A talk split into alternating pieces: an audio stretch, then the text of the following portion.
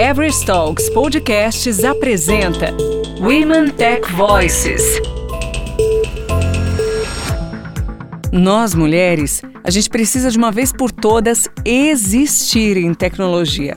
Esse é o importante recado de uma jornalista por formação e que ainda é atriz profissional, mas que, na verdade, tem por opção uma carreira em tecnologia. A gente está falando da Luciana Marilac Leite, Project Leader na Everest Brasil, entrevistada pelo jornalista Zeca Almeida Prado. Lu, quem é você? Eu sou uma mulher com muita vontade de tornar um espaço que eu convivo melhor. Se a gente falar mundo, né? O mundo é muito grande, então eu vou ao que é possível, ao que eu tenho acesso, que é meu espaço, as pessoas ao meu redor. Então eu sou uma mulher com muita vontade de tornar esse espaço, né, os ambientes em que eu convivo, lugares melhores, saudáveis e sustentáveis. Puder me resumir em todas as áreas da vida, eu sou essa pessoa esperançosa que busca realmente o melhor. E da onde que você veio, Lu? A sua família, a sua cidade? Como é que você se formou como pessoa? Eu sou de São José dos Campos, interior de São Paulo, né? Fica aqui a 90, 100 quilômetros de São Paulo. É uma cidade pequena que tá grande já. muito industrializada, né? Então tem um, um quê, assim, na cultura e na sociedade que eu, eu não me encaixava, assim. Eu não queria ter aquela carreira, não queria ter aquela coisa da, da, do profissional industrial. E eu vim para São Paulo em busca de novas possibilidades, né? Em busca de me encontrar. Eu me formei, né, primeiro em, em, em, jornalismo, comecei lá em São José dos Campos, e eu sempre tive algum relacionamento com tecnologia, né? Então, no, no meu ensino médio, eu fiz alguns técnicos, né, de rede de computadores, de é, cartografia na época, também meteorologia, sou técnica de meteorologia. Fiz algumas coisas é, e em São José dos Campos a gente tem né, o CPTEC, o, o ITA, o CTA, né, que é o Centro Técnico de Aeronáutica. Então a gente tem bastante relacionamento assim lá com tecnologia, mas pela a veia jornalística, onde eu comecei, eu acabei não tendo muito contato no início, né? Fiz algumas coisas e aqui em São Paulo o mundo é mais, né? Aqui a cidade é mais digitalizada, então foi onde eu me descobri como tecnologia, né? Mas no começo eu me sentia tipo ah, a garota do interior que cai aqui em São Paulo e é um pouco assustador assim, né? Mas acredito que deu tudo certo. Para mim deu tudo certo. e profissionalmente, como é que você entrou no mundo da tecnologia? É, ainda terminando a faculdade de jornalismo, a gente tinha um desafio, né, no penúltimo semestre, de produzir tipos de, de produtos jornalísticos, né? Então, ah, tem que fazer um programa de rádio, um programa de TV. E isso era 2009, 2010, né? 2009. E na época era muita novidade esse negócio de blog. Era, nossa, blog, né? Comecinho ali do Orkut, essas coisas. E, então era muita novidade isso. É muita coisa para fazer, todo mundo trabalhava, então meu grupo a gente se dividiu, cada um era responsável por um dos produtos, né? Então tinha um cara lá que trabalhava na rádio, ele ficou responsável pelo nosso programa, e eu fiquei responsável pelo produto digital. Tinha que fazer alguma coisa de jornalismo digital. E aí a gente selecionou um tema e fizemos tipo continuações, né, desse tema em cada lugar, e eu fiz um site para reunir todas as informações do programa de rádio, o programa de TV, a revista, a gente teve que fazer uma revista impressa, um jornal. E eu não quis comprar um template, né? Na época tinham pouquíssimos templates, hoje tem, tem tantas opções, eu fico pensando, né? Até difícil de escolher. E aí eu pesquisei no, no Google, tipo, abri um Photoshop, zero, zero conhecimento, curiosidade mesmo. Eu acabei desenvolvendo o front, o front-end do, do, do blog e fazendo, né, a arte bem assim, eu não sou designer, né? Então ficou bem. é, a arte não ficou, né, muito profissional, mas foi por vontade mesmo de criar um material do zero e não pegar algo pronto. E isso foi muito bem visto e tem uma premiação, né, na faculdade e eu ganhei o prêmio de melhor produto jornalismo naquele, de jornalismo naquele ano. Isso me levou para o jornalismo digital e aonde eu decidi mesmo que eu ia entrar em tecnologia foi num congresso de jornalismo digital em Porto Alegre em 2009, que um jornalista do Terra na época, Terra também tinha Terra e UOL, né, que eram super referências, e o, o jornalista falou que a gente tinha que saber o básico de HTML e CSS que não dava para você entrar no marketing digital, não dava para você entrar no jornalismo digital sem ter um mínimo conhecimento técnico.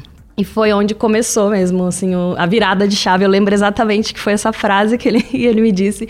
E aí eu comecei a pesquisar e aquilo me tomou, assim. Eu, eu me apaixonei mesmo. Foi uma paixão avassaladora, assim. Estudei bastante e fui evoluindo e trocando de área, né, dentro de tecnologia. E hoje a gente vê que o mercado de tecnologia é ocupado principalmente por homens, né? Nós temos aí, segundo o IBGE, apenas 20% das vagas ocupadas por mulheres. Como é que você vê isso? Por que, que isso acontece, na sua opinião? Existem fatores, né? Se eu puder dividir um pouquinho aqui essa resposta, existe um fator histórico que é é algo muito distante da nossa realidade, os fatores históricos, né? Então, se você for ver todo o processo de colonização do Brasil, né, como as mulheres sempre foram tratadas e tudo mais. Até se você for para o norte da Europa, onde tinha as, né, as regiões dos vikings, onde as mulheres eram guerreiras, se você for lá hoje, você vai ver que não existe essa discrepância, porque sempre houve um equilíbrio é, de responsabilidade referente ao gênero, né? É, coisa que nunca a gente nunca teve a oportunidade de fazer isso na história do Brasil. Hoje, é, as redes sociais, né, tem esse lado bom e lado ruim, né, o, o fator da comunicação ser acessível para qualquer um que queira se comunicar, é, tem tornado essa consciência pelo gênero, acho que mais, é, tem exposto mais essa consciência. Então, tem esse fator histórico que eu acho que é, é uma questão muito dolorida, né, da nossa história nível global, né? Se a gente for avaliar que, infelizmente, não tem como a gente voltar no passado e fazer alguma coisa diferente. É, é um fator que precisa ser conscientizado, a gente precisa estudar, a gente precisa entender os interesses, né, de cada momento histórico. E não tem muito que a gente fazer do antes, tem o que a gente fazer a partir de agora. E por causa, aí vem a segunda parte da resposta, que é por causa desses fatores, Aí eu vou falar um pouquinho como cientista de dados, que a gente a ciência de dados ela trouxe um grande avanço na, na em, em, estudos de, de, neurociência. E a gente sabe que tem algumas características, né, que, que o nosso DNA e todo, enfim, nossa biologia detém. Então toda essa cultura, ela foi passada de tempos em tempos. Isso para modificar a nível celular, né, é, é, é realmente um, um passo a passo. Então quando a gente cria uma consciência de que é assim, né? Tem o fator histórico, tem o fator biológico, que de repente cria barreiras que a gente não sabe. Então, quando a gente começa a estudar, a gente começa a entender. Ah, eu sempre achei que fosse assim. Ah, opa, é diferente. A gente estava falando, né? Tem, tem poucas mulheres. Aí tem aquelas piadinhas, né? E ninguém faz por maldade. Beleza, ah, não foi por maldade. Ok, mas também tá todo mundo cansado, né? Não foi por maldade, mas também não foi por inteligência, né? Que a pessoa não busca informação. então, eu acredito que essa, essa diferença, né? essa discrepância, ela existe porque nunca se tornou consciente. Quando a gente traz para consciência, né? Até uma doença. Se você não tiver consciência, se você não tiver o laudo diagnóstico, como você vai tratar? E eu acho que essa questão de gênero na sociedade, ela é uma doença que está sendo diagnosticada há pouco tempo e não é todo mundo que está disposto a participar. Conheci muita gente que falou: ah, eu não tenho culpas, por exemplo, uma outra questão, né, de também de, de preconceitos. Ah, eu não tenho culpa que alguém um dia escravizou um negro. Tipo, não tem culpa disso. Vou viver minha vida aqui agora e não importa o que aconteceu antes. Eu acho que não deve ser assim, né? A gente, como eu falei no começo, né, tornar o um mundo, ambiente que eu tô melhor. Como que eu faço isso? Enxergando as necessidades, né, ao nosso redor. Essa questão da discrepância, eu acredito, e aí cada um tem uma, uma opinião, mas eu acredito que tem que ser sim um top-down da empresa, essa busca pela diversidade, para, digamos que, forçar pelo menos um, um estudo, porque nem todo mundo tem interesse em compreender esses fatores. Tem um, uma, uma palestra que fala da escalada dos vulneráveis, que só quem realmente passa, né, por essa escalada é que sabe os momentos delicados, né? Então, quando a gente torna essas situações indelicadas, consciente, aí a gente vem para o consciente público, né, para o coletivo, aí a gente começa a ter minimamente ali um poder de transformação. E dentro do business, o que, que a empresa tem efetivamente, objetivamente falando, a ganhar quando ela aumenta a participação das mulheres por exemplo, na área de tecnologia? O que, a empresa ganha com isso? É, existem indicadores, agora de cabeça eu não, não consigo citar uma fonte, né? Acho que o IPSE tem, tem alguns relatórios que mostram que empresas que têm um equilíbrio de gênero ou mais mulheres né, na gestão, elas são estatistica, estatisticamente mais lucrativas. No ambiente de tecnologia, eu acho que isso torna até esse olhar, né? Eu não gosto de falar causa, né? Eu acho que é um olhar. Torna esse olhar um pouco mais exposto, porque sempre foi tido que, pela história, aí fator histórico, né? Que sempre vai voltar no nosso bate-papo. O homem é o cara que cria, é o cara que inventa, é o, né? Hoje a gente vê tantos filmes aí trazendo as cientistas mulheres que existiram nos últimos séculos e, e não era de conhecimento público. Hoje, eu acho que a tecnologia ela é um dos lugares, né? Tecnologia, engenharia, assim, são lugares onde mais expõe esse olhar, né? De essas, esse cenário de diferença de gênero. É, você falou de transformação, né? O que, que, que é de diferente. Eu acho que tem essa participação na sociedade atual, que eu acho que é importante, e às vezes a gente nem olha para essa ótica, né? Tá tão envolvido ali no seu trabalho de, de, do dia a dia. E o olhar, tanto a parte de organização quanto a parte de sustentabilidade do negócio. Então, eu não vou só desenvolver um site, eu quero né, olhar para aquilo no detalhe. E a gente sabe, né? Tem, tem umas questões assim que a gente vai desenvolver ali o hard skill. E quando você traz a equidade, né? A gente começa a perceber que esses hard skills, eles têm ambos os gêneros. Mas quando você tem um ambiente só com um público, né? Com um time masculino, você não tem a possibilidade do outro olhar. A falta de possibilidade de um outro olhar acaba restringindo muito a evolução, seja cultural, seja técnica. Eu me formei em, em ciência de dados numa sala com 47 alunos, onde quatro eram mulheres. Isso em 2015, né? Hoje já está mais diferente. Tinham quatro mulheres. No começo eram cinco e só se formaram quatro.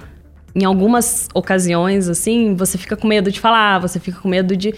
Porque Aí tem os fatores biológicos que eu falei, né? Por isso que é interessante. Fator histórico fator biológico. Biologicamente, o corpo feminino é diferente do corpo masculino. Existem é, questões hormonais. Então, se chega um cara nervoso no, no escritório, ah, ele tá tendo um dia ruim. Se uma mulher fica nervosa, ela tá de TPM. Por que, que você vai ressaltar a questão hormonal dela? Quer dizer, todo mundo tem hormônio no corpo, né? Então, eu acho que um ambiente que, que traz mais esse equilíbrio, traz mais possibilidades, né? Quando você mescla a diversidade, não só de gênero, mas também, né, avançar aí para os outros temas, ele traz mais possibilidades. E tecnologia é um mundo de possibilidades, né? É um mundo de inovação. E se você não tem essa preocupação da equidade de gêneros, você diminui suas possibilidades, né? Explicou tudo. e Luciane, queria falar um pouquinho sobre os desafios que você teve pelo fato de ser mulher e os desafios que você tem também pelo fato de ser mulher. O que, você pode dizer sobre essa questão desafios?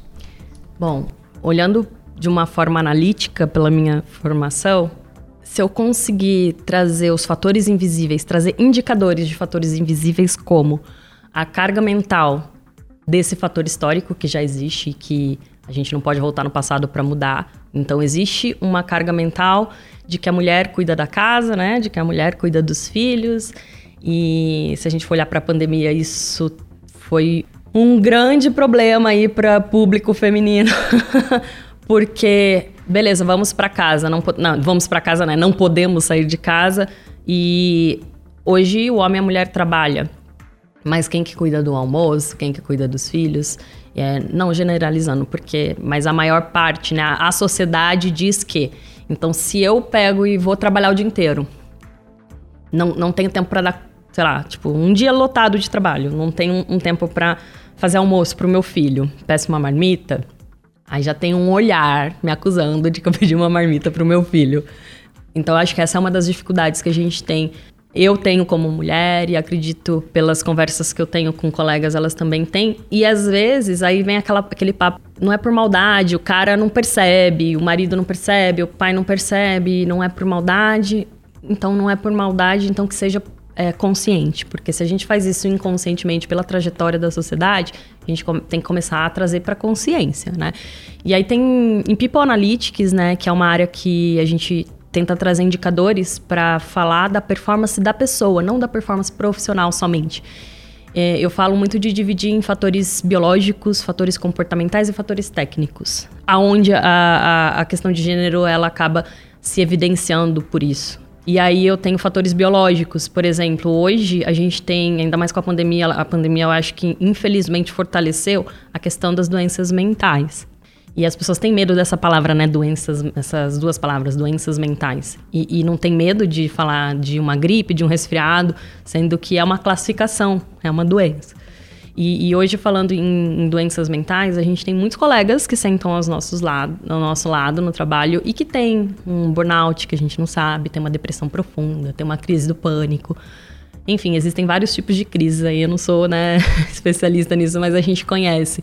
E quando você fala em fatores biológicos, eu preciso entender se aquela pessoa tem isso. Porque se ela tiver um dia ruim, é um dia ruim, não é ela, né? Ela pode ser uma profissional, ela pode desenvolver um sistema e ela tem um dia ruim. Como que eu lido, como que a empresa lida, como que o projeto lida com esse um dia ruim da pessoa? E se a gente for olhar para o nosso gênero feminino, esses fatores biológicos eles têm muitos, é, muitas variáveis como ai, TPM, ai, tem casa para cuidar, filho para cuidar e o homem não tem também casa para cuidar, filho para cuidar. Eu acho que essas são das maiores dificuldades, você saber. Eu sei que é um, um pensamento um pouco metódico, né? Mas se a gente classificar, ó, isso aqui é um fator biológico, isso aqui é um fator comportamental, isso aqui é emocional, isso aqui é, é profissional. Aí dentro do profissional você entra, né? Tem a parte técnica, tem a gestão de pessoas, gestão de tempo, gestão de, de si mesmo, enfim. Se você categorizar tudo isso, você vai ver que tanto o homem como a mulher tem muita similaridade, a gente tem muitas dificuldades. Então, por que, que eu tenho que ressaltar questões do meu gênero para poder justificar um dia ruim? e Lu, queria saber de você, sua, na sua opinião, que papel o homem pode ter nesse empoderamento feminino? Como que o homem pode e deve atuar? Eu discuto muito isso em roda de amigos, principalmente, né? E eu me considero uma pessoa privilegiada pela questão de hoje no time que eu trabalho, os gestores que eu tenho, apesar de a maioria, né, ser o maior grupo ser masculino, eu me considero privilegiada porque são pessoas que têm consciência e a partir da consciência estão dispostos a ouvir e a aprender.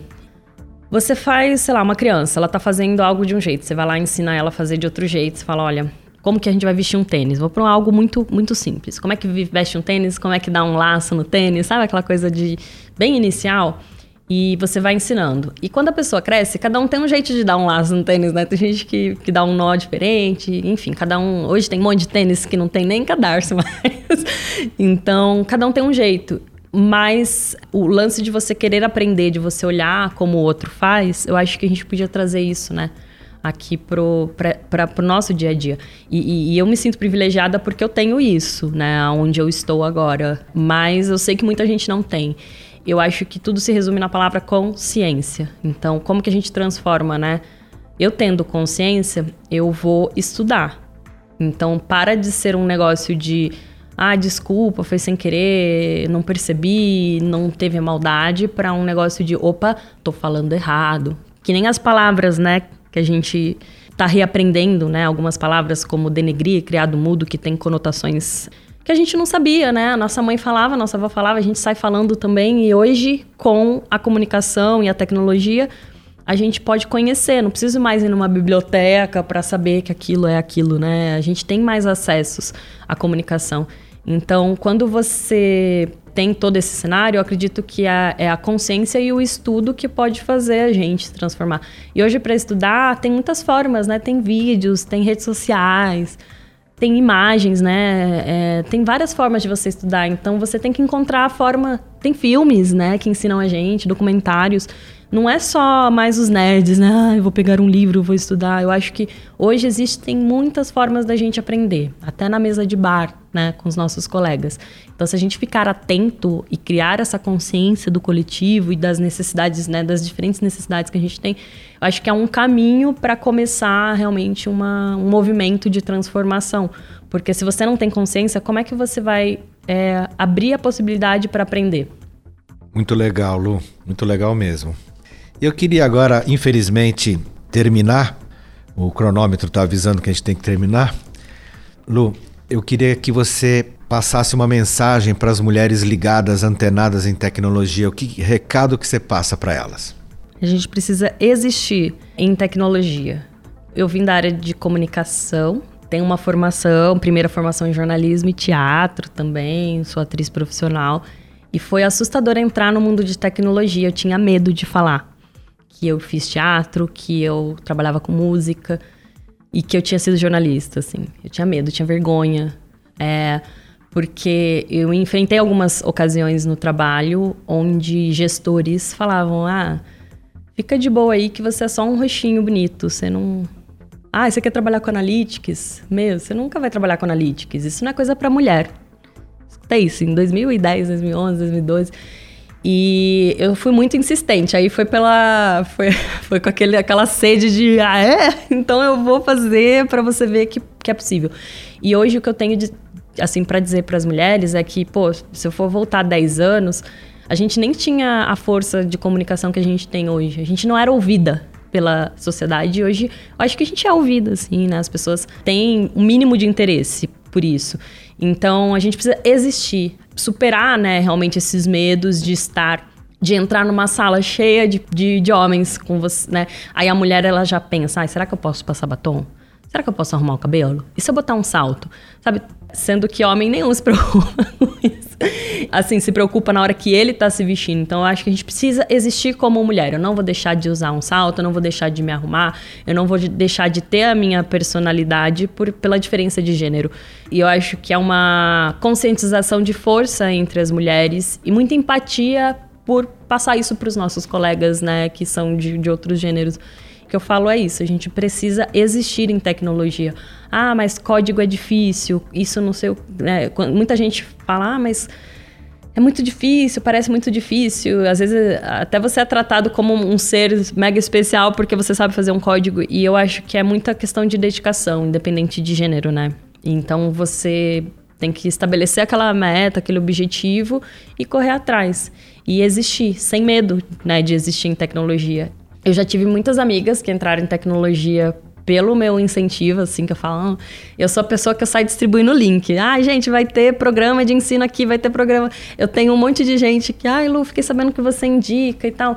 E eu vou e eu mando mesmo, porque eu acho que a gente. É, é desse jeito que a gente movimenta, sabe? Se eu ver algo e eu não compartilhar. E aí a gente compartilha tanta coisa, né? A gente compartilha foto de comida, foto de viagem. Por que, que eu não posso compartilhar uma foto de um, né, um, uma, um lance de um curso fora da rede, de uma rede como o LinkedIn, que é uma rede profissional?